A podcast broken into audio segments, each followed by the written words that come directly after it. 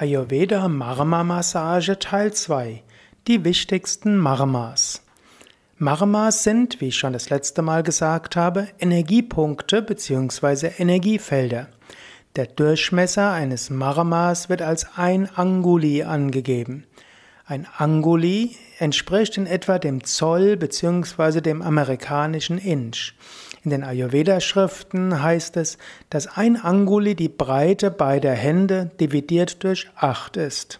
Gut, das läuft in etwa hinaus, da die Breite einer Hand etwa 10 cm ist, beide sind 20 cm, dividiert durch 8 ist 2,5. Aber bei großen Menschen ist ein Anguli größer und bei kleineren Menschen mit kleineren Händen ist ein Anguli kleiner. Das kann dir so ein bisschen einen Tipp geben, wenn du dich auf ein Marma konzentrieren willst oder auch ein Marma massieren willst. Hm, du musst nicht den Punkt exakt finden, sondern du brauchst die Region und dann spürst du hinein und massierst dieses ganze Marma-Energiefeld. Insgesamt gibt es 107 Marmas. Es befinden sich 37 Marmas an Kopf und Nacken, 14 Marmas oder Marma-Punkte auf dem Rücken, 22 Marma-Punkte an Armen, Händen, Beinen und Füßen, 27 Marma-Punkte an Sehnen und Bändern, 20 Marma-Punkte an Gelenken. Das sind dann die Sandhi-Marmas. Die 27 Marma-Punkte an Sehnen und Bändern gelten als die Snayu-Marmas. Es gibt elf Marma-Punkte der Muskulatur, das sind dann die Mamsa Marmas und die acht Marma-Punkte der Knochen, das sind die Asti Marmas. Gut, jetzt wirst du dich wundern, warum sind das jetzt erheblich mehr als 107? Denn manche Marmas werden unterschiedlich gezählt. Letztlich, wenn du die Marma-Punkte an Armen, Händen, Beinen und Füßen können eben auch an Sehnen und Bändern, Gelenken, Muskulatur und Knochen sein. Gut, also am leichtesten lokalisierbar sind die Sandhi-Marmas, die sind nämlich an allen wichtigen Gelenken. Wo auch immer du wichtige Gelenke hast, da sind auch Marmas. Und daher auch, zum Beispiel bei der Yoga Vidya Laya Tiefenentspannung, geht man durch die Gelenke hindurch. Indem man durch die Gelenke hindurch geht, aktiviert man auch die Gelenkmarmas, die Sandhi-Marmas, und Sandhi heißt auch Verbindung, heißt auch Gelenk. Und wenn du diese Marmas an den Gelenken aktivierst, indem du dort hinein spürst, hinein atmest, kann Energie gut fließen. Ja, es gibt äh, insgesamt auch, auch sechs Hauptmarmas. Das sind die Maha-Marmas. Die will ich kurz erwähnen. Dort siehst du, dass dort große Gemeinsamkeiten mit der Chakra-Lehre ist. Da gibt es zunächst mal Adipati Marma. Das ist der sogenannte Götterkönig. Adi ist ursprünglich und Pati heißt also der Götterkönig.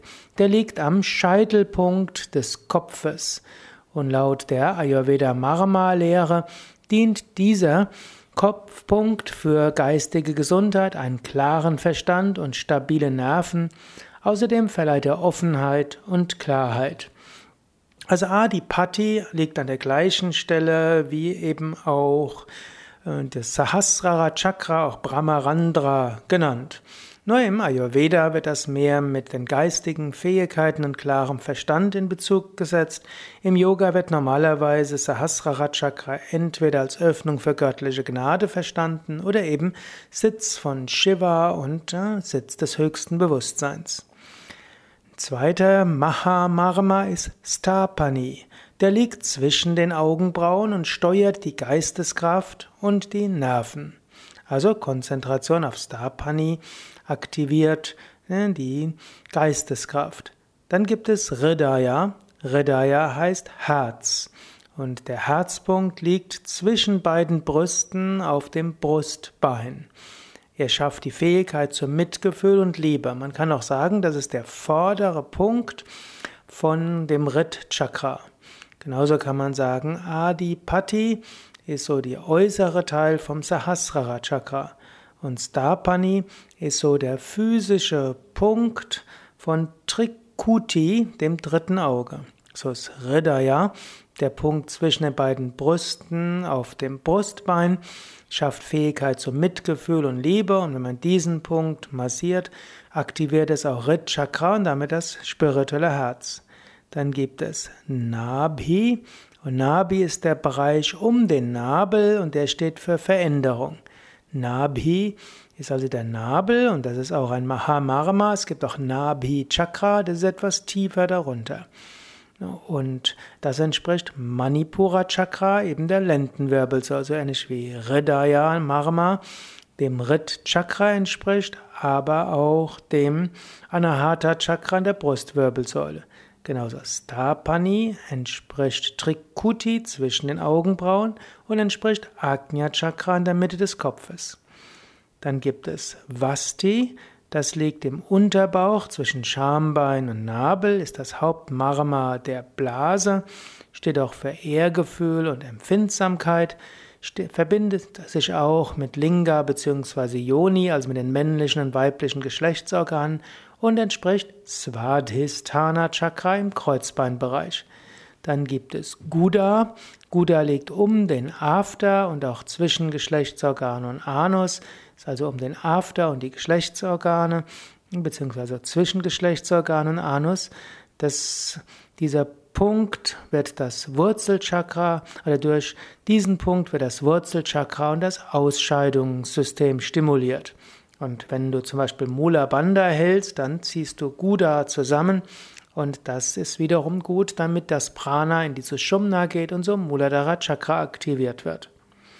Gut, das sind also einige der Marmas. Mehr über Marmas und Marma Massage, Ayurveda Marma Massage beim nächsten Mal. Mein Name Sukadev Bretz, Gründer von Yoga Vidya, www.yoga-vidya.de. Und bei Yoga Vidya gibt es auch Marma Massage Ausbildungen. Sie gehören zu unseren populärsten Ausbildungen und wir haben sie mehrmals im Jahr. Alle Informationen dazu findest du auf www.yoga-vidya.de. Dann gib einfach ein Marma Ausbildung und so findest du viele Informationen über diese fünftägige Intensivausbildung bei Yoga Vidya.